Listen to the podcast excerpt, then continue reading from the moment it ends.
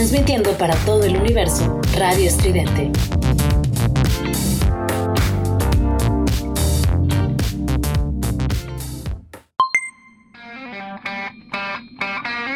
Esto es Giant Metal Robot Tour con Juliet Vampiro y Eric Contreras Ayala.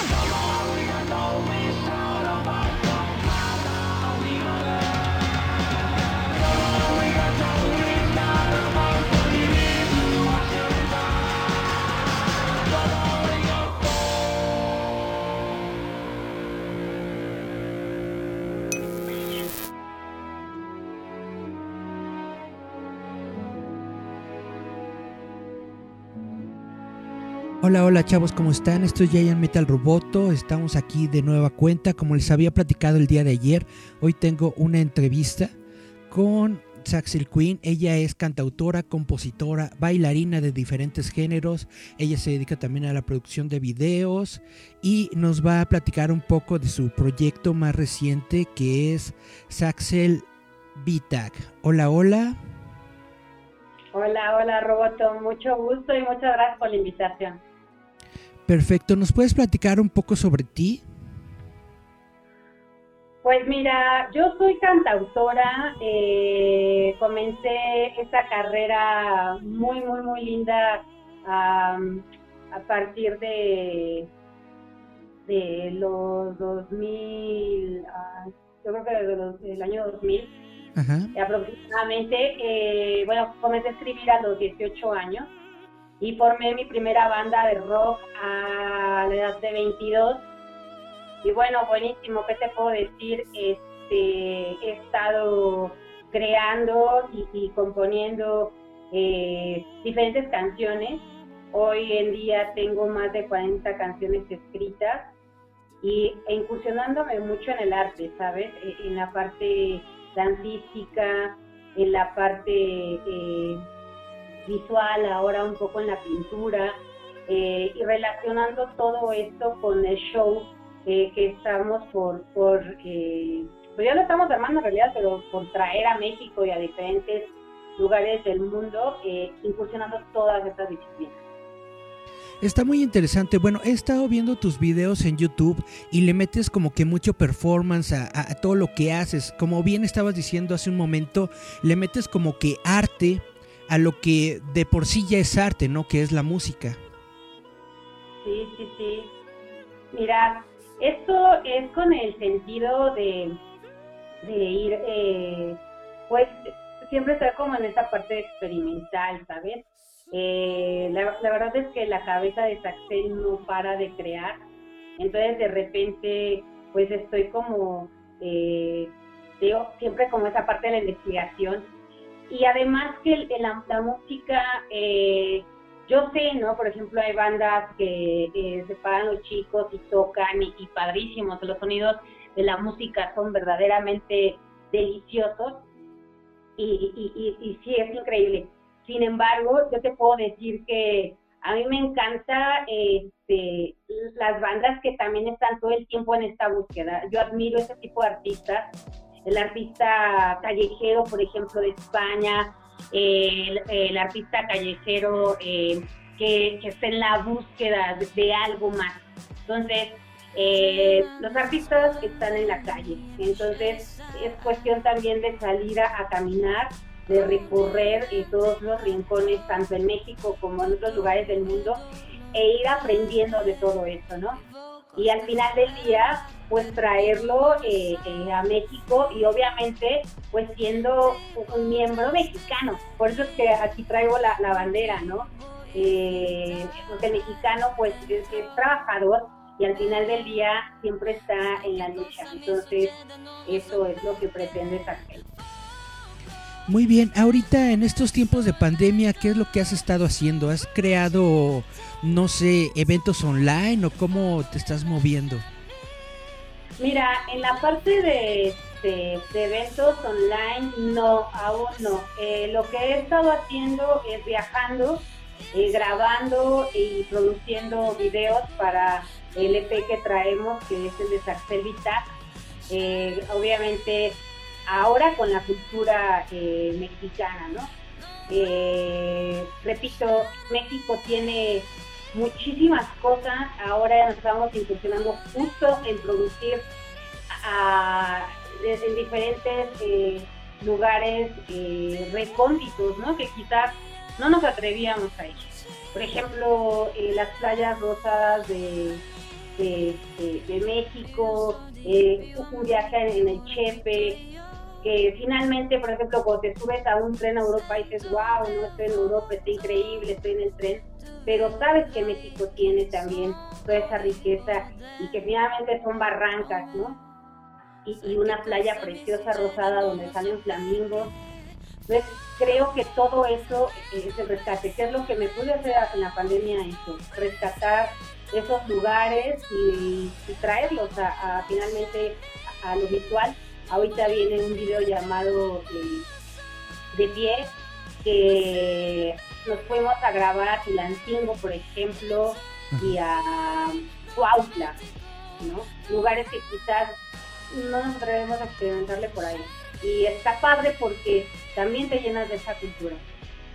Oye, estaba yo preguntándome, eh, la música de, de, de Saxel Vita está en, en, en, otro idioma, es, e, e, es, alemán, es, es latín, ¿qué es? Mira, en realidad esto no viene de Saxelita, en realidad esto viene de Saxel. Ah, ok. Eh, de Sandra, cuando comencé a hacer eh, letras y comencé a hacer música, eh, tengo un disco que es muy experimental, lo pueden encontrar en SoundCloud, es Alegrato el Vampiro. Todo ese material está cantado en un idioma propio. Okay. Es un idioma que en la preparatoria eh, con la idea de, de sacar los exámenes, porque la verdad no, no, no me sentía muy atraída por algunas veces por la academia, entonces, eh, pues ya sabes, ¿no? O sea, la idea de, crear un acordeón y que el maestro no se da cuenta. Claro, entonces, bueno, hice todo un abecedario. De ahí surgió el abecedario. Cuando comienzo a hacer música, eh, comienzo a hacer un sonidos, acordes,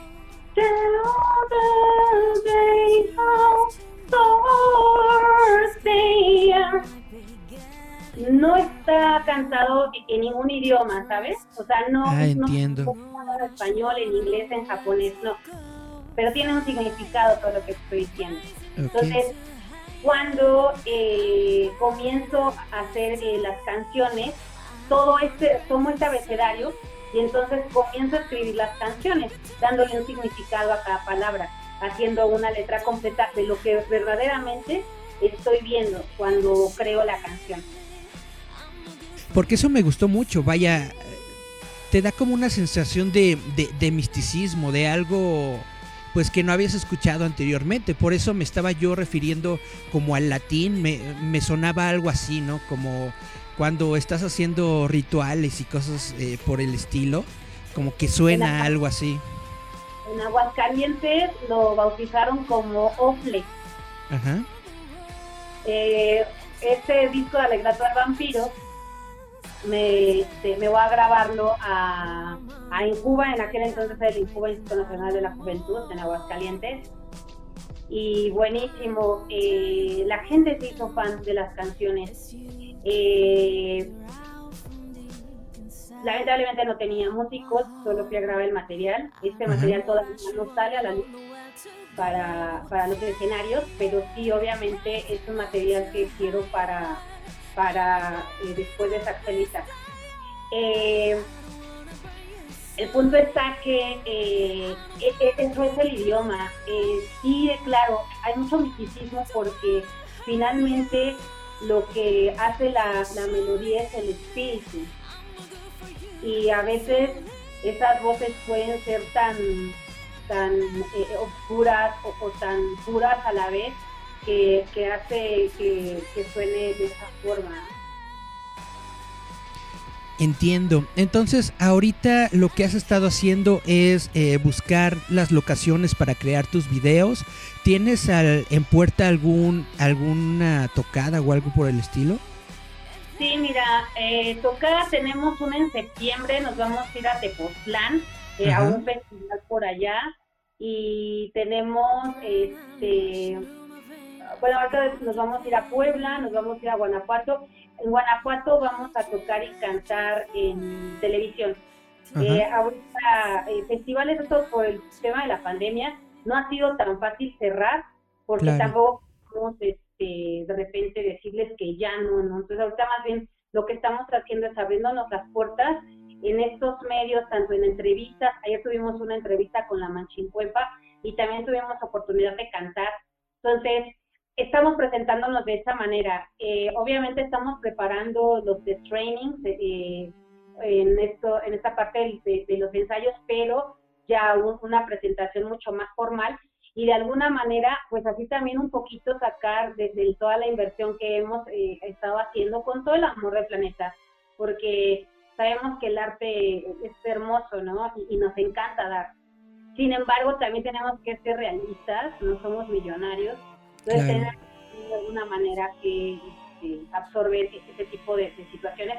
Entonces, igual ya armar el training, y ya que nos den ahora sí viada para estar eh, tocando en diferentes lugares, ahora sí darlo a conocer todo el tiempo. Nos pasaba que de repente nos daban fecha y nos cancelaban.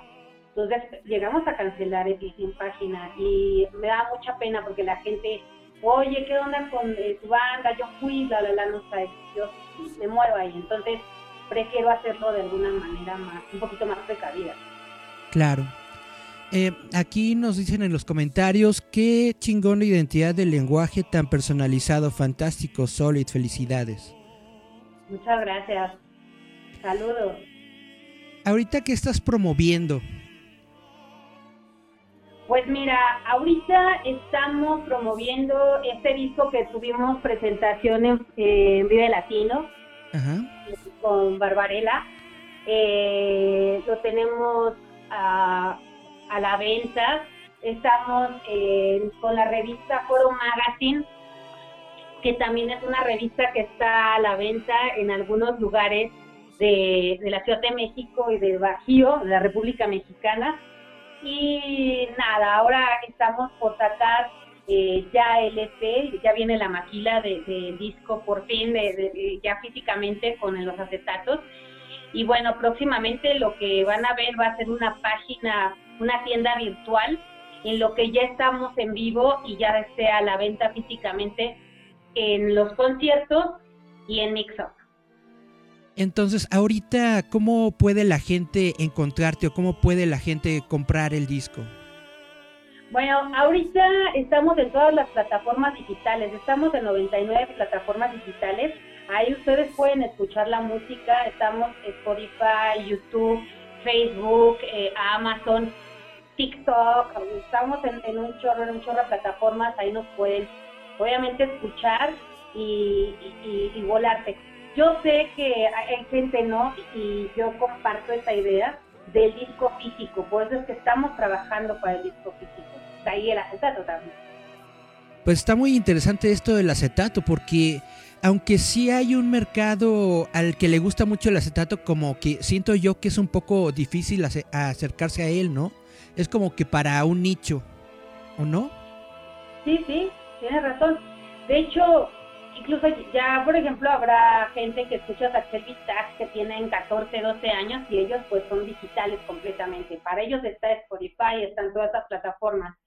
Pero también está el melómano coleccionista y no nos olvidamos de él y, a él le gusta el acetato, ¿no? Incluso yo, por ejemplo, me hice de la consola otra vez, ¿no? Cuando eres una niña, pues ya crees que tu papá y que tenía la consola, tu abuelo, y de repente te, te super eh, olvidas de todo eso, llega como toda esa parte súper vanguardista, pero eh, también nos gusta esa parte retro. Bueno, y creo que, en esta parte del arte siempre estamos también como en esa búsqueda, ¿no? De, todo lo que pasaba en, la antigüedad y, lo que está surgiendo para poder ahí hacer algo.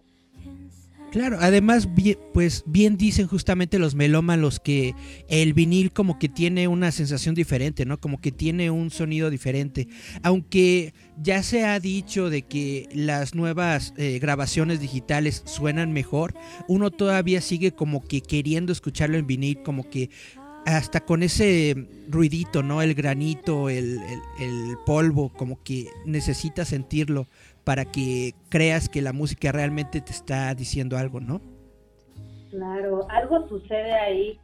Creo que pasa lo mismo cuando eh, estamos escuchando a un artista, eh, por ejemplo, en el, caso de los cantantes, eh, cuando cantamos a capela y cuando pueden de repente en, no sé, hay una, un cosito que se llama es algo así, no me acuerdo cómo se llama, que se como un, este un, un, coso para que te haga mejor la voz. Yo creo, por ejemplo, que la magia real para, para quienes nos gusta cantar, para quienes nos gusta la música, es, es esa esencia, ¿no? La, esencia natural. Claro que la, la tecnología pues, ha hecho que existan N cantidad de cosas que que solamente los robots pueden hacer. Pero yo creo que ahí ya le estás dejando eh, toda la tarea a, una máquina y te estás olvidando que tú tienes la capacidad de hacer este, todo, ¿no? O sea, los sonidos, todo. Los seres humanos, pues, somos todo. Claro. Las mismas máquinas las construimos nosotros. Así es. ¿Saxel Vita tiene un significado? Saxel Vitac, mira, Saxel es mi nombre artístico. Ajá, sí. Eh, es todo mi nombre hecho un corporativo. Yo soy Sandra Elena González Senil. Ah, ya entiendo. ajá, y de ahí formé Saxel. Perfecto. Vita es vida. Vida eh, en el rock, en la música y en la vida en realidad. Yo lo eh, terminé conceptualizando en el rock porque a mí me gusta el rock, me gusta la música electrónica, pero también me gusta eh, la libertad, claro, es parte de la, de la revolución y la evolución y me gusta la libertad. Entonces creo que parte de la libertad es cuando aprendes a vivir y aprendes a ser tú y aprendes a, a agarrar tus maletas cuando nadie te está entendiendo y prefieres estar en otro sitio eh, investigando, viviendo, a lo mejor en una fiesta, a lo mejor con amigos, como sea, pero siendo tú. Entonces, VITAC eh, a eso se refiere, a la vida, darle vida a la vida. Ahorita con el advenimiento de, de, nuevos sonidos, de la música electrónica y de todo esto, ¿tú crees que todavía hay futuro para el rock? ¿Tú crees que el rock todavía tiene algo que decir o ya crees que el rock está a punto de desaparecer? Pues mira, yo creo que mientras eh, haya gente como nosotros que nos guste eh, todo toda esta parte del rock, nunca va a desaparecer. Es como una un animal en extinción. O sea, si lo cuidas, mega, mega cuidas y lo vuelves a cruzar, va a empezar a, pasar algo, va a volver a florecer. Entonces, creo que mientras eh, seamos eh, leales a nuestra convicción y seamos leales a lo que amamos, no, nunca va a desaparecer. Al contrario, ¿sabes? Cuando llegó esta parte del reggaetón, eh, considero que, ahí es donde yo más me agarré dije, no, ¿sabes qué? Eh, guacala, yo sí prefiero que me digan que soy de antaño, prefiero que me digan lo que me digan, me vale madre, eh, pero no, o sea, prefiero luchar y ser, porque al final del día yo también puedo venderme, o yo también eh, con, los instrumentos que tengo puedo cambiarlos y hacer un beat y hacer un reggaetón, cantarlo, ¿sabes? Eh, sin embargo, no lo, no lo he hecho ni lo haré. Y creo que mientras haya convicción de mucha gente, aquí se abrió un lugar llamado Beat Corner, donde toda la música todo el tiempo es rock. Y si te vas al centro, sigue el rock. Y si te vas a estados, siempre ha sido eh, como el granito negro de los lugares, si te das cuenta, excepto en las ciudades, siempre ha sido como, como lo diferente. Eh, siempre ha sido un nicho obviamente más raro, el del rock, que el de otros géneros. Eso es algo que tenemos que admitir, ¿no? Y difícilmente pues el rock va, este, va a querer ser como parte de, todo. Eh, pero también creo, también creo que sí lo es, porque al final del día todos tenemos una forma de, de, decir basta, todos tenemos una forma de manifestarnos, todos tenemos una manera de ser. Creo que cuando ya dejas de ser ese ser, pues ya no está chido, ¿no? Porque ya te convirtieron en algo que de verdad tú no querías, ¿no? Desde que eras un ser niño. Entonces, pues no, no, no, no creo. Considero que eh, debemos de, ser como un convictos y mientras haya uno en el mundo, uno que cree en el rock, sigue existiendo. Perfecto. ¿Tú no tomarías ese, ese camino, por ejemplo, de que de hacer una colaboración con un reggaetonero o algo para llegarle a otro público? Mira, te voy decir algo. No, y, y sí, sí me han llegado propuestas y no es porque, porque no me cuenta que, que, ellos también pueden, pueden uh, sudar su música y pueden eh, hablar de algo que les guste, pero no. De plano no, puro rock. Prefiero buscar a lo de Metallica, prefiero Claro, o sea, toda la gente de antaño, ¿no? La edad que tengan, pero haciendo rock. Ahorita que está lo de Metallica, ¿tú no piensas hacer tu, tu cover de alguna de sus canciones? Ah, no, cuéntame, no sé. Bueno, lo que pasa es que Metallica ahorita, por el aniversario de uno de sus discos, sacó un, un, disco nuevo, compilatorio, en donde varios artistas eh, internacionales y de México están haciendo covers de sus canciones. Entonces algunas otras personas, por ejemplo Juanes, eh, las de Hash y bueno, varios este, personalidades de, la música están haciendo covers de, canciones de Metallica. Por esto preguntaba si de casualidad no te eh, entrarías tú en esta onda de hacer tu propio cover de, de Metallica. Pues sí, la verdad es que no me estoy peleada. Hay algunas canciones que me gustan muchísimo de ellos. De hecho, el disco negro me encantaba. Exactamente, creo que, creo que es justamente el disco negro el que está cumpliendo ahorita aniversario, no me acuerdo. Pero es, es, uno de los discos de Metallica justamente por, por el aniversario de esos discos que están haciendo ahorita todo el, movimiento esto de los covers. no es que no se olvidan, ¿no? No es que son artistas que no se olvidan. Ahorita, por ejemplo, viene Guns N' Roses a, Monterrey y, qué padre. O sea, la neta, te digo, no y no dejar no debemos dejar morir. Creo que también tenemos que ser eh, conscientes de algo no eh, estas bandas pues obviamente van a ir eh, falleciendo y siempre siempre estuvieron haciendo nuevas bandas con sus propias este, interpretaciones y también es algo que sí debemos aceptar si yo por ejemplo comparo a Metallica con Bob Dylan pues ahí va a haber como algo no entonces tenemos que eh, siempre ser conscientes de que cada vocalista, cada guitarrista, cada bajista, cada eh, baterista, etc., tenemos diferentes sonidos. Perfecto. ¿Hay algo más que nos quieras decir antes de terminar esta plática? Este, pues bien, yo quiero eh, darles un mensaje a, todos los mexicanos y, a toda la gente del mundo que nos ve.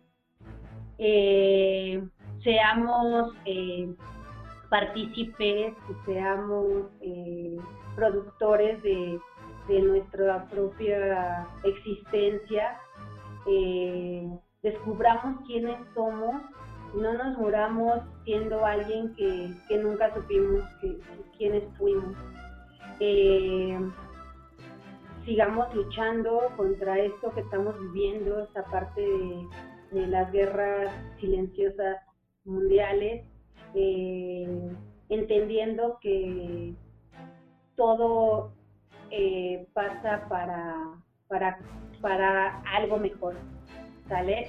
Esta parte de la pandemia fue para un encierro, para quizás reencontrarnos con nosotros mismos y poder eh, componer en este caso, ustedes cada quien en su rubro, encontrar algo mejor. Entonces, quiero eh, que decirles que, que, estemos tranquilos, que va a pasar, todo esto va a pasar y que nos vamos a encontrar, ojalá ya cada vez más pronto eh, en los escenarios y escuchar sus hermosos y lindos aplausos. Perfecto, pues muchas gracias por tu tiempo, muchas gracias por haberme permitido estos pequeños minutitos para platicar con la banda de Roboto. Todo lo que tengas, ya sabes, nos los, nos los pasas para poder eh, difundirlo. Cuando tengas tus discos y todo, no, nos avisas, nos pasas el boletín para poder eh, compartirlo con la banda. Muchas gracias, gracias y de verdad que Dios los bendiga, el universo los bendiga en lo que crean, crean, sean bien, este, bien convictos y eh, al final del día todo va a estar bien. Y acuérdense, nada va a pasar. Y si pasa, no tendrá final. Perfecto, muchísimas gracias de nuevo Vámonos pues a nuestro corte musical, si les parece bien. Vamos a escuchar justamente a Saxel con esta rola que se llama Darius. Vamos a escuchar Darius de Saxel y regresamos con nuestras pláticas comiqueras porque vamos a tener una charla con Juan Manuel Hernández. Esto es Giant Metal Roboto. Yeah.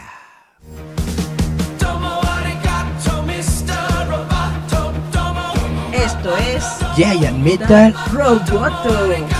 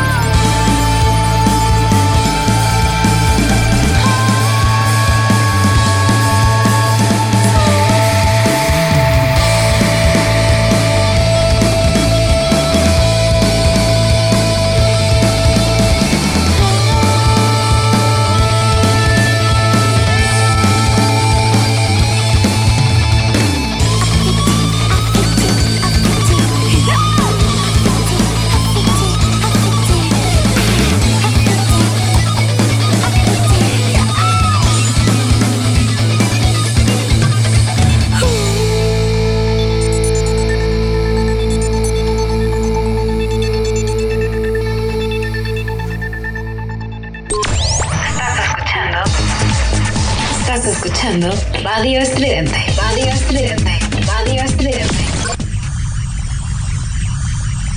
Radio Estridente.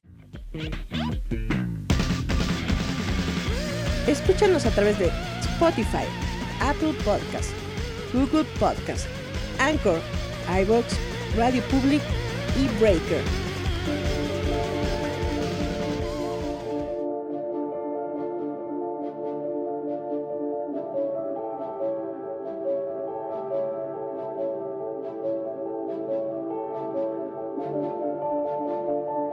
Hola, hola, ¿cómo están chavos? Espero que se le estén pasando bien. Esto es Giant Metal Roboto. Estamos aquí de nueva cuenta en una de las pláticas comiqueras. El día de hoy estamos platicando con Juan Manuel Hernández. Él es ilustrador, dibujante, que nos va a platicar de sus proyectos recientes. Hola, ¿cómo estás? Hola, ¿qué tal? Saludos, Eric. ¿Cómo está todo, toda la audiencia de Robotos? Pues bastante, bastante bien. ¿Cómo, ¿Cómo te ha ido entonces? ¿Qué tal Pues, te ha tratado la cuarentena? La cuarentena, fíjate que afortunadamente eh, durante todo este tiempo he tenido algunos proyectos que se fueron dando y pues fue una bendición, ¿eh? Total, porque parece que no, pero ha aumentado mucho los proyectos para entretenimiento, ya sea virtual o eh, impreso.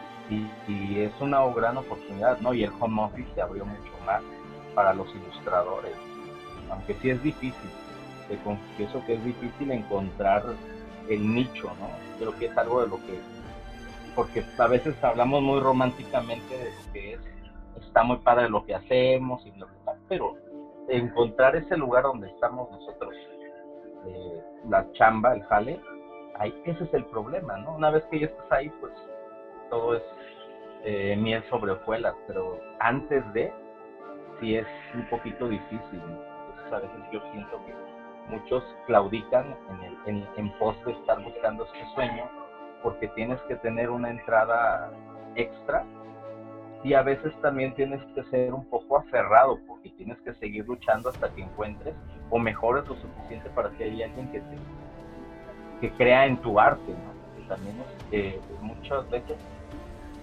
vemos artistas muy buenos, pero las oportunidades se cierran porque a veces depende también de el gusto de los editores, ¿no? De los directores de arte.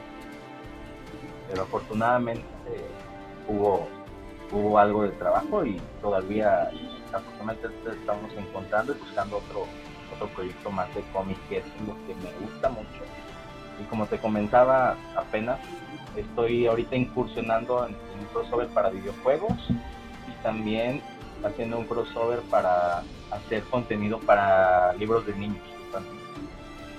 Eso está bastante bien. Justamente lo que estás diciendo pues tiene mucho tiene mucha razón. Yo mismo no he podido encontrar como que el nicho o el lugar que me permita justamente hacer lo que yo quiero hacer sin sin batallar tanto, ¿no? Que te permita un ingreso pues más o menos fluido, ¿no? De ingresos. Está bastante cañón. Cuéntanos entonces, ¿qué es lo que estás haciendo ahorita de videojuegos? ¿Estás haciendo personajes, backgrounds o cómo está esta onda? Ahorita he estado haciendo una serie de, de personajes, pero es el rediseño, porque ahora estoy en una compañía nueva que se llama eh, Ghostline Games. Ellos están situados en Sacramento, California.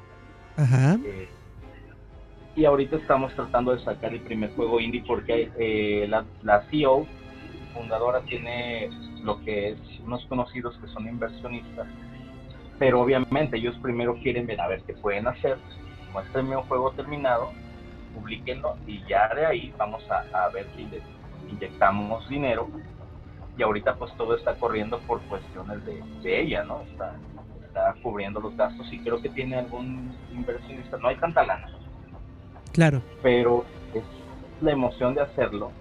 Y por ejemplo, al menos yo me siento muy agradecido porque eh, la intención de, apoyar a, a todas las personas que están involucradas, eh, inclusive me mandaron una tableta gráfica que en ese momento no, no tenía. Y hubo un detallito ahí muy chistoso con la aduana que al final de cuentas lo que me gustó es ver su compromiso, ¿no? Porque al final de cuentas la tableta, una, una Wacom Sync de 2.500 dólares, no la dejaron pasar porque querían curiosamente que pagáramos alrededor del 50% de impuestos para poder liberarnos. Ay, es un montón. Es un montón y ella inclusive metió todo, pero se hizo la documentación que era un regalo, que ni siquiera era algo que yo había comprado, Y nos estaban pidiendo una certificación NICE, que es cuando eres una empresa que hace electrónicos o importa electrónicos, y también pagar unos laboratorios para que le hicieran las, pruebas y que reunieran las especificaciones mexicanas. Ah, no y también tener la, la autentización NOM. Y yo dije, oye, no manches, si todo tiene que correr por ti, el agente aduanal, y aparte tienes que pagar lo que ellos estaban pidiendo. O sea, eso independientemente del registro, cuando se les explicó que era una persona particular y que era una amistad para, para editar, inclusive ahí se le, se le la gente de FedEx apuntó regalo, pero obviamente tienen que presentar el costo que tuvo la tableta. Bueno, se regresó, ella pagó como 600 dólares para regresar de nuevo la tableta a Estados Unidos. Ah, qué poca. Y me mandó la lana para comprar una, una, tableta aquí. Entonces esta tableta la tiene guardada para otro artista que llegue a incorporar. Ok. Entonces sí es así como que muy curioso, pero ella está muy comprometida ah, en apoyar y, en llevar las cosas a cabo. Entonces eso es algo que yo, yo con tener la tableta y con a veces hay una, eh, nos da ella unos milestones, algo de dinero para apoyarnos. Yo, yo me siento ya pagado, yo ni siquiera necesito que me, que me dé más. Yo ya tengo, yo creo que la oportunidad de ver su compromiso, creo en su proyecto y en la forma en la que está haciendo las cosas. Yo creo que va a llegar a un buen fin y ahorita es un juego que lleva una aventura, pero ahorita para hacerlo más fácil, por, porque somos pocos en el proyecto, estamos haciendo un juego parecido a Candy Crush, pero estamos dando una historia. Ok. Y había unos diseños ya conceptuales que había hecho un compañero de ahí. Sin embargo, vieron mi, mi dibujo, porque yo entré un poquito después con ellos, y les gustaron y me están pidiendo que haga un rediseño de los personajes. También, últimamente, también me pidieron hacerlos como en Toon o Chibi, para que fueran un ambiente más amistoso para los pequeñines. Me parece que mucha de la gente les gusta, ¿no? Esos muñequitos cabezones. Estamos inclusive te mandé unos, unos diseños. De las imágenes que me enviaste, ¿sí? Sí, sí, sí, ahí está. Es una gatita morada, es una torrita roja, un como pelícano. tienes a la mano ahí el... te, te, tendría, tendría que, que buscarlos, pero sí, sí, sí más o menos los ubico. E, está muy interesante lo que dices justamente porque es muy importante apoyar este tipo de proyectos porque uno nunca sabe. Lo que ahorita inicia como un estudio pequeño de videojuegos, al rato se convierte en el nuevo Sega o en el nuevo no sé qué, ¿no? O no nos vayamos tan, tan lejos. Robio, si te acuerdas del estudio este que creó los Angry Birds? Sí, sí, sí, era algo pequeño. Era también, ajá, era también algo pequeño y ya se convirtieron eh, en un estudio bastante grande, hasta sacaron películas y todo. Casos de éxito, por ejemplo, ahorita que mencionas ese también están los chicos de Halo, ¿no? O Halo. sí, claro. Que al final salvó Xbox, ¿no? Realmente fue ese y, Gears of War. Y también la historia del, del artista. Es muy curioso. ¿Por qué? Porque eh, en Gears of War él trabajaba realmente como alguien que estaba en la basura, trabajaba en los camiones de basura, era un recolector de basura y todo el tiempo estaba dictando. ¿Y cómo es la vida, no? Eh, resulta que él estuvo recogiendo la basura enfrente de un editor de Epic Games. Entonces él está sentado en la acera. Ajá. Eh, sale esta persona y ve sus dibujos habla con él, le da una tarjeta y después lo vemos dibujando para Doom, ¿no? Y ahora ya es creador de Gears of War. Es una historia que dices, wow, ¿no? El talento, nunca sabes cuándo vas a encontrar a alguien que crea en ti, ¿no? Todas las historias son buenísimas. Claro, sobre todo allá en los Estados Unidos se da mucho este tipo de historias. Aquí en México como que es un poquito más difícil, pero pues también se pueden dar. Sí, sí, sí, de hecho.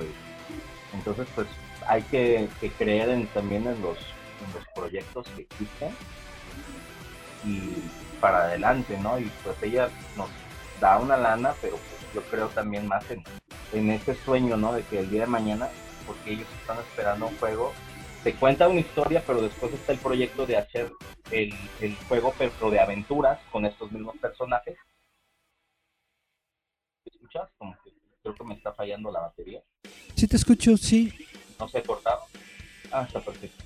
Entonces, eh, ella está buscando la, eh, el hecho de que después de esto sigue hacer ahora, el juego de aventuras de estos mismos personajes, después del, de misiones de, tipo Candy Crush.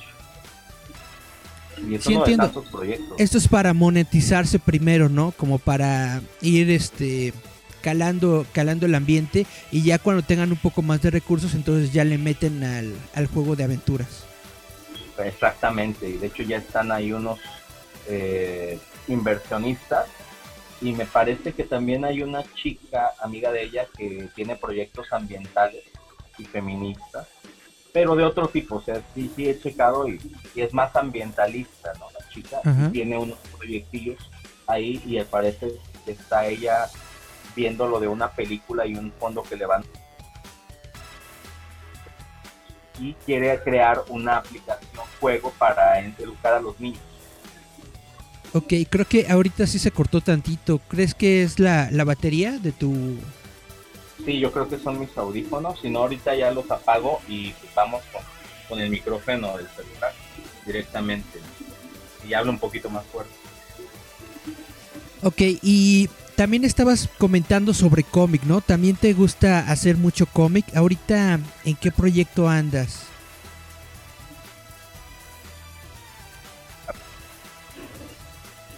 Sí, ya esos murieron. ¿Sí me escuchas? Sí. Ajá, te escucho. Ok, perfecto. Sí, he estado haciendo, llevo cinco años, no, siete años ya, haciendo cómics eh, en empresas indie pero antes de eso eh, estuve estuve buscando oportunidades, ¿no? Ajá. Porque llegué muchicho de estar haciendo pin-ups y diseños padres y estuve un momento haciendo un par de sets para Marvel de sketch cards para Upper Deck y la licencia de Marvel. Ajá. Y después de eso eh, conocí gente editores, les mostré mi arte, a unos les gustaron pero regularmente hacía pin-ups, ¿no? O diseños de personajes propios y les gustaron. El problema fue cuando empecé a hacer arte secuencial. Me topé con pared, ¿no? Porque uno piensa que porque dibujas más o menos ya ya puedes hacer cómic y no, descubrí de la peor forma. Exactamente, que está bien cañón y no es lo mismo. Después de eso tuve que hacer una retroalimentación y un y una reeducación de lo que yo sabía para poder dedicarme y hasta que hubo alguien que mi arte mejoró y hubo alguien que dijo, ah, mira, yo te doy una oportunidad. Y de ahí fue, de hecho, fue una historia cómica y el dibujo que tenían era malo, pero me pidieron, yo mejoré el dibujo, pero me pidieron que no respetara tanto las leyes, porque era, es como de relajo, es, se llama Elvis the Zombie. Ajá. Entonces me pidieron que hiciera un, el zombie y los rediseños, pero que no respetara tanto las cuestiones eh, anatómicas como tal y que se viera gracioso y en un diseño algo tosco, burdo. Ok. Mezclado y es comedia para adultos. Es sumamente gracioso, pero sí son cuestiones, es grosero, eh, fuma mota, se mete crack. O sea, es tiene cuestión, tiene una novia que, que lo quiere y es un zombie, no morado. En fin, es, es una historia muy interesante. ¿Este en dónde lo, lo sacas o cómo se publica este cómic? Está en Texas. Eh, es, es en Texas. Eh, es una editorial eh, indie de Wichita Falls. Oh. Wichita. Wichita Falls, en Texas. Ajá. Uh.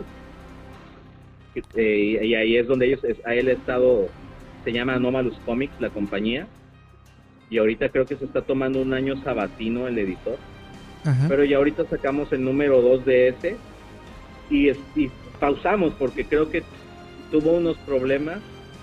Y es- me dijo que se iba a tomar un año sabatino para, para ajustar todos sus problemas que tiene. Ok, sí. y por eso paramos, pero de hecho estamos en pausa con una historia que se llama Thrill Killers, que habla de una aventura de horror y un thriller de, de psicópatas que entran, Ajá. uno de ellos eh, los, los junta y quieren ver quién es el mejor asesino serial y es matarse entre ellos al final de cuentas. Quieren un concurso a ver quién es el mejor y el, y el asesino definitivo. Y los reta para ver quién se mata, quién queda el último, ¿no? Y ya salió el primer, el primer número que lo hice yo. Hubo anteriormente una precuela que ya se había hecho y este que está pendiente. Ajá. Pero como se tomó su año sabatino, pues hay que esperar, ¿no? Hasta el próximo año lo podremos ver. Esperemos, yo, yo estoy esperando que, que así sea. Y estaba haciendo también para Blackstone eh, Comics últimamente. Eh, ese está en Atlanta. Y estaba haciendo una un cómic posapocalíptico. Es acción, es violencia, tiene comedia sarcástica, Ajá. mucha acción, violencia. Se llama James contra el nuevo orden mundial. Ah, suena interesante el título. Sí, sí, y él es un, un veterano de guerra, Ajá. 42, 43 años. Eh, tiene otro amigo, uno de sus mejor amigos, es un contratista. Y se dedican a hacer, a construir, ¿no? Pero ellos tienen aparte una división donde crean armas y vehículos porque ellos piensan que va a haber un nuevo orden mundial y que van a venir a conquistarlos y, y todo ese tipo de cuestiones y toda la gente de su localidad lo tiran, esos están locos, ¿no?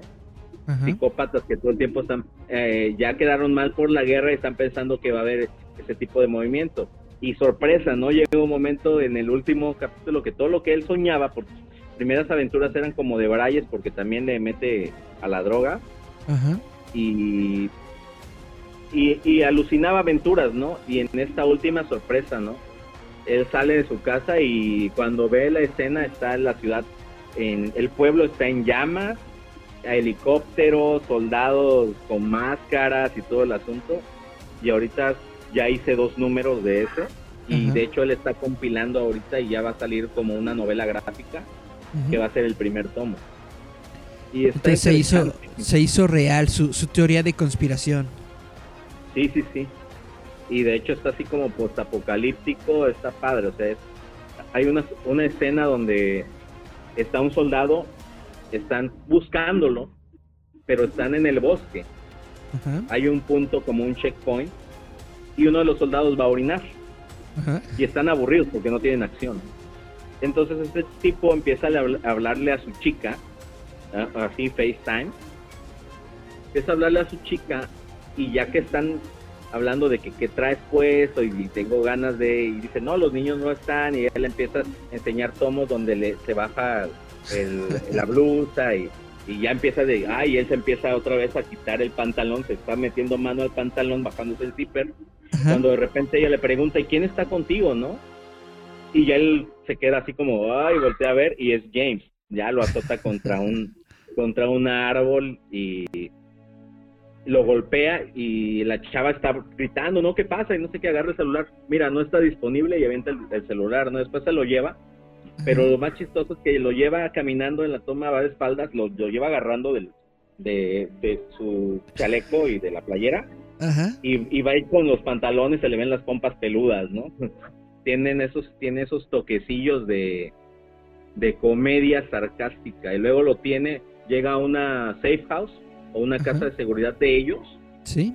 y encuentra todas las armas de, de ese ejército, ¿no? Encuentra unas naves y se mete y estaba sola, como que ellos eran los únicos, ya que los mata, ¿no? Nada más se lleva al primero. Y se pone a ver la tele y cuando ve que los programas ya, ya ellos tomaron control y todos los programas están relacionados a este grupo que es el nuevo orden mundial que le llaman, Ajá. eh, apaga la tele y cuando se da cuenta, o sea, abres la toma y de repente volteas a ver hacia abajo de donde está sentado y está el tipo maneado y con un calcetín en la boca.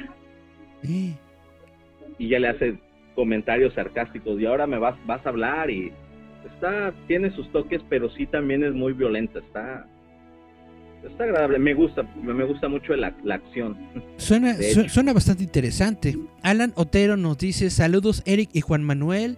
Muy interesante lo que está haciendo Juan Manuel. Canek, saludos hermano Marciano Canek Berber dice muchas felicidades Juan Manuel Hernández, excelente trabajo. Saludos, brother. Es un, un amigo, fue mi entre- eh, entrenamos juntos voleibol, fue mi entrenador de voleibol y ahora Ajá. es mi discípulo de, de defensa personal. Bastante, bastante chido. Dime, ¿qué más eh, eh, o qué más nos puedes platicar? ¿En qué más andas ahorita trabajando? Pues tengo un proyecto donde estoy haciendo yo, pero es ahora sí que es un, un proyecto mío. Estoy Ajá. retomando ideas del pasado. Creo que todos los que estamos en la artisteada, muchos tenemos nuestros propios eh, gustos y proyectos, ¿no? Y Chan, chan, chan, chan. y por crear nuestras historias, ¿no? Entonces yo tengo dos proyectos con los que he tenido chaquetas mentales desde hace Ajá. muchos años, ¿no? Yo soy aficionado mucho del, de la acción, de las artes marciales, el gore. También me gusta el manga, el anime, entonces toda esa mezcla de cuestiones y lo que es el gótico y los vampiros, los, los licántropos. Entonces, eh, mi proyecto se llama eh, Blood Knights, que serían Caballeros de Sangre. Ajá. Y es una historia que involucra vampiros, humanos, la iglesia, demonios y lo que es los, los licántropos. Ajá. Y dentro de esta historia, eh, tengo el arco porque realmente no, mis habilidades como escritor no son muy amplias. Pero el arco sí está ya como que más asentado.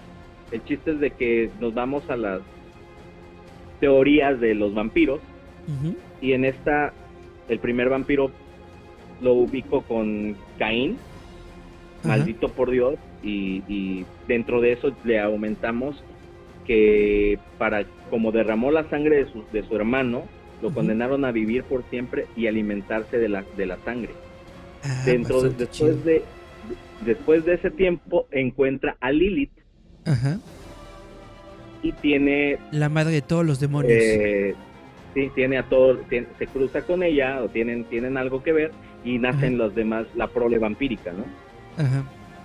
después ya nos situamos en el tiempo moderno donde empieza a haber muertes y los vampiros viven entre nosotros son empresarios son bla bla ya cositas que hemos visto no y están ocultos sin hacer tanto ruido, pero empieza a haber muertes y empiezan a encontrar eh, vampiros, pero que son como zombies. Ok. Y ahí dentro de las reglas vampíricas que ellos establecieron, según mi historia, ningún vampiro puede matar a otro vampiro. Y tampoco el es- ellos tienen permanecer al margen de y, y alimentarse sí de, de sangre humana, pero sin matar, sino que tienen como sus granjas. Ah, Entonces, ok. Ujú. buscándole ahí, empieza a haber muertes y estos tipos de vampiros zombies que no, no, no tienen conciencia, simplemente se dedican a estar comiendo personas, ¿no? Pero sangre. Sí.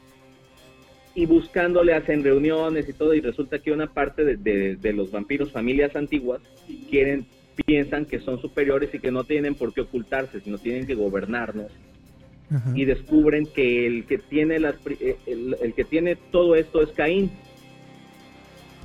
y Sigue que vivo. Caín sí, sigue vivo y es la cabeza, ¿no? De, de todos ellos, Ajá. pero tiene lazos con Satán. Y chun, chun, chun, chun. Entonces empiezan a salir y, y es donde se vuelve una locura. Y tenemos a, a la, a la iglesia que se empieza a dar cuenta de esto y tenemos a, a descendientes de Van Helsing y la Santa Inquisición donde lanzan a sus operativos, ¿no? Que, que pelean contra eso.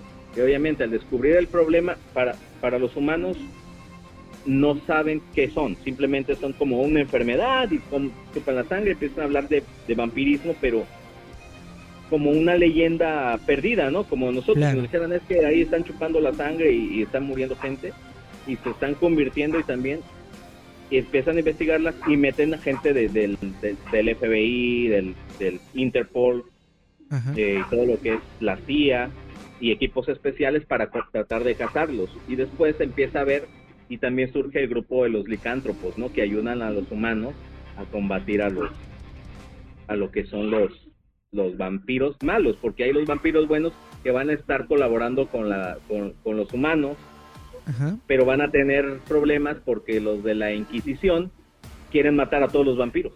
Ajá. Entonces va a ser un rollo de, de todos pelean contra todos y después van a surgir los demonios. Y tengo una biblia de personajes, pero ahora los estoy puliendo y los estoy volviendo a, a rediseñar, ¿no? Mejorar el, el diseño. Ese es Entonces, uno y luego hay otro. ¿todos de- los licántropos son buenos? La mayoría Ok. se unen por ser el, el enemigo común y ellos también tienen la, la creencia de, de permanecer en la, en la- sin afectar a la a lo que es los humanos para vivir en paz y no ser casados porque tuvieron una experiencia anterior con Van Helsing y la iglesia y bla bla bla y aparte de los problemas con la con los vampiros no tratan de mantenerse al margen y, y como ocultos no Claro.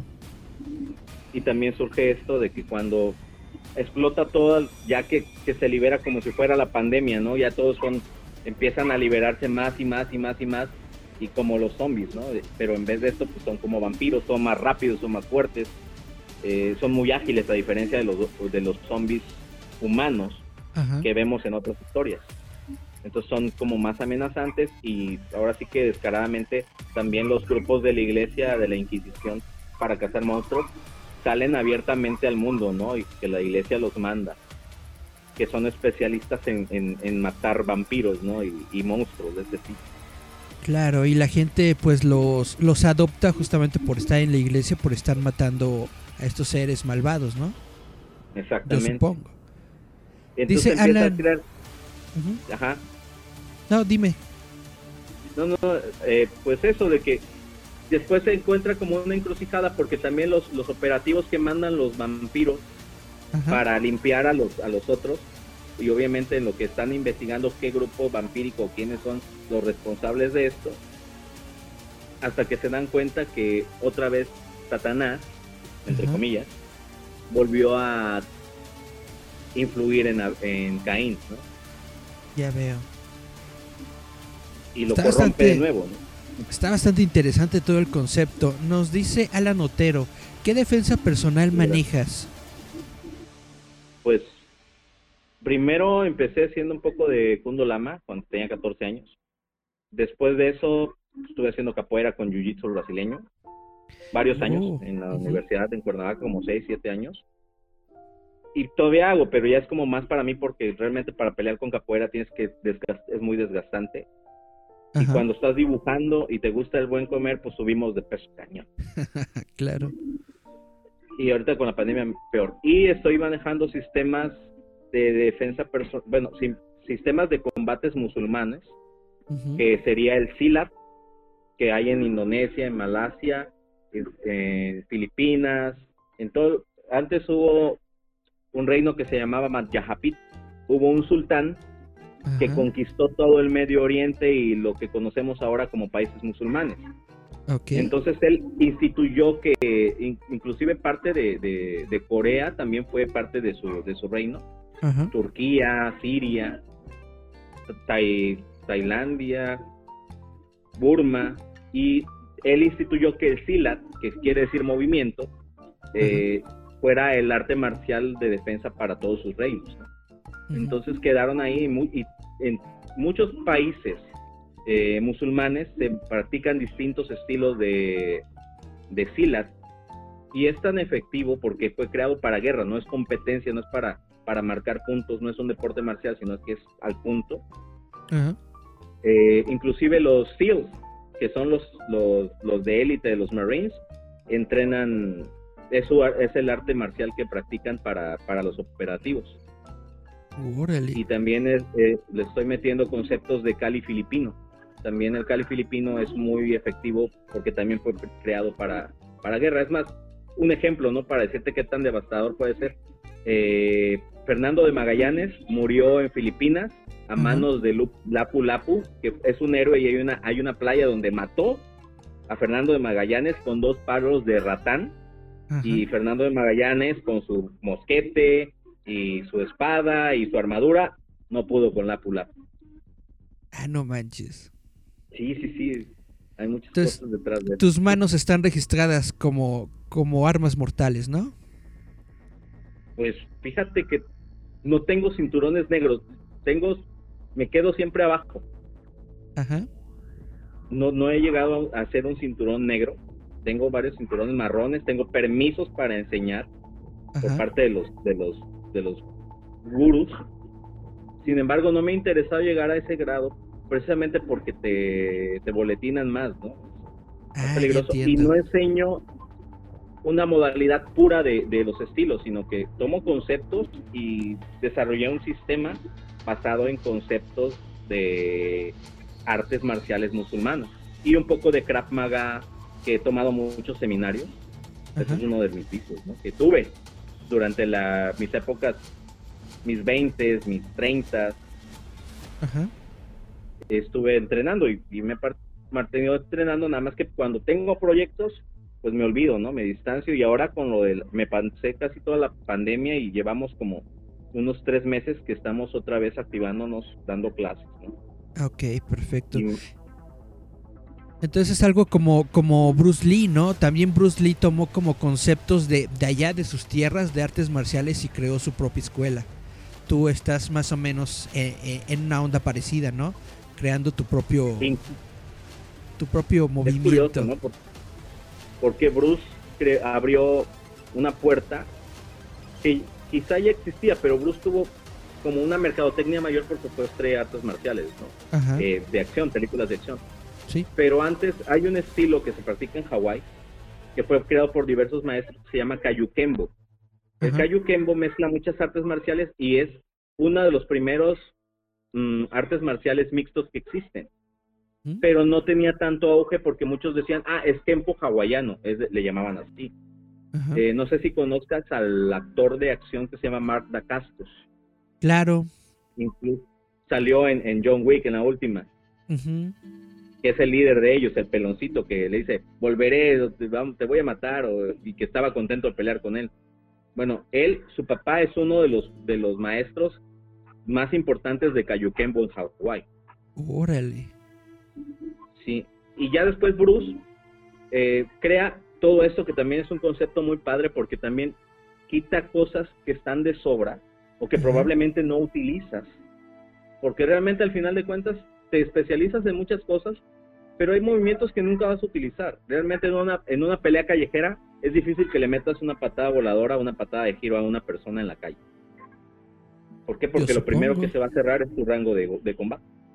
Porque se te va a ir encima, típico, ¿no? Y más si no sabe pelear, el típico borrachazo y te trato de tirar. Y este Bruce, curiosamente, eh, hace mancuerna con Danino Santo, que Danino Santo es un hijo de inmigrantes filipinos. Y ahora es Danino Santo el que continuó el Jet Mundo y muchos de los maestros con los que yo he tomado seminarios son alumnos de Danino Santo en diferentes sistemas de SILAT, ya que él como es sus raíces eran filipinas y él enseña Cali filipino a Bruce.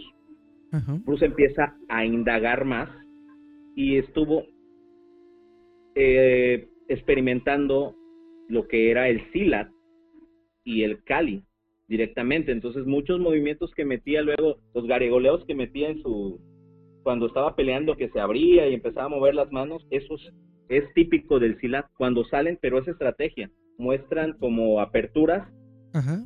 Tácticamente para que la persona ataque a esas aperturas en las que ellos están haciendo movimientos con las manos. Entonces eso lo sacó y lo extrajo de, de ese lugar eh, Bruce. Y Danilo Santo ha seguido, es una esponja el señor, y tiene no sé cuántos cinturones negros en diversos estilos. Creo que hace unos años hizo su cinturón negro con los Gracie de Jiu-Jitsu brasileño y tiene grados de SILAT en, en Malasia, en Filipinas, en Indonesia, en diferentes, y ha creado estilos, y creó un estilo que se llama Mapilindo, que es Malasia. Filipinas e Indonesia. Suena gracioso, pero ha de ser muy cañón. Sí, sí, sí, sí, sí, es muy, muy efectivo. Y, y el Cali, entonces yo, yo, con la experiencia que tenía, al descubrirlo me di cuenta que es una, son estilos de pelea que son efectivos para supervivencia, para cuestiones reales. Entonces vamos sobre la efectividad y en contra de, de lo- lucidez. Por ejemplo, a lo mejor va a haber personas que se molesten, no por lo que voy a decir, pero Sí. el taekwondo, el, el karate do, se han dejado de ser artes marciales para convertirse en deportes marciales. Pero Ajá. si- simplemente basta con nosotros observar una competencia de taekwondo y observemos cómo pelean. Tienen las guardias abajo y están eh, brincando todo el tiempo. ¿Por qué? Por cuestiones tácticas de competencia, ellos eh, abren para que se pateen, pero llega un momento en que quedan así, uno cerca del otro y nada más están brincando hasta que los separa el, el árbitro. Entonces, lamentablemente, tu memoria muscular se va creando y peleas como entrenas. Entonces, todo el tiempo ellos están en competencias de ese índole. Adivina cómo van a pelear en la calle. Van a De la tener las manos forma. abajo y van a estar brincando y van a tratar de tirar muchas patadas al Ya entiendo. y es Ya algo, entiendo. algo peligroso porque la gente que no está entrenada se te ve encima, te abraza, te tira al piso y pues, se acabó, ¿no? Claro, en una, en una pelea real no se, no se esperan a que el árbitro diga qué onda.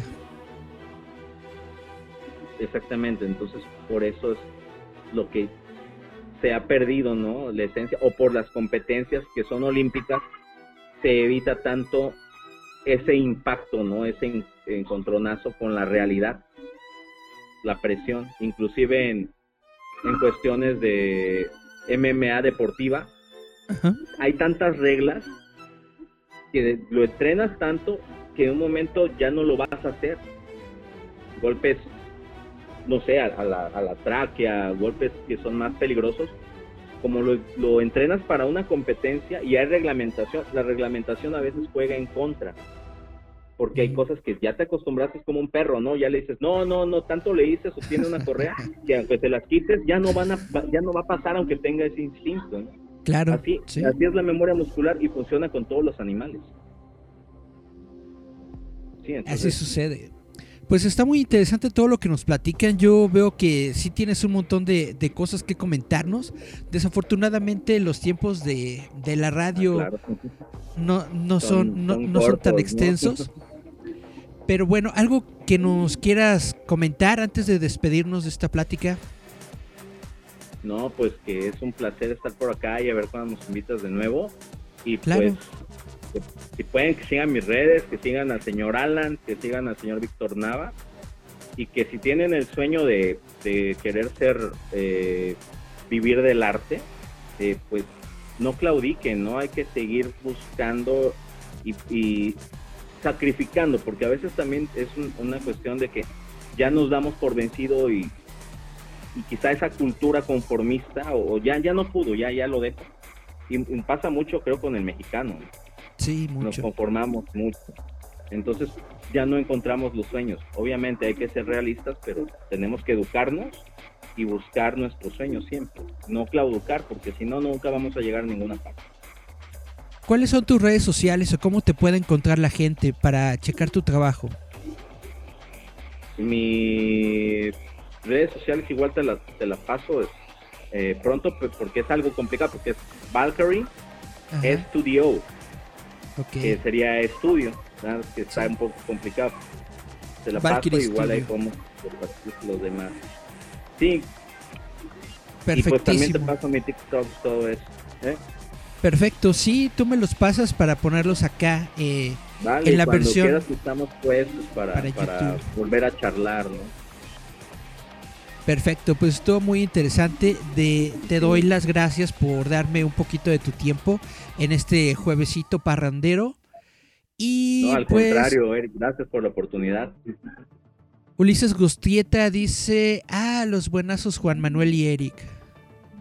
Saludos, Ulises, otro buen amigo, gran artista. Claro, claro, es muy buen artista. Estamos entonces despidiéndonos de nueva cuenta. Te digo muchas gracias por tu tiempo. Esto fue Giant Metal Roboto. Muchas Y que, gracias. y que le den la oportunidad a Loki, ¿no? Y que le dé la la oportunidad a Loki. Sí. Nos estamos viendo. Nos vemos, Eric, un placer, gracias. Nos despedimos pues del programa de hoy. Vamos con otra rolita de Saxel. Esto es Lagarto. Nos escuchamos la próxima semana aquí a través de radioestridente.com. Yeah. Estás escuchando Radio Estridente. Radio Estridente.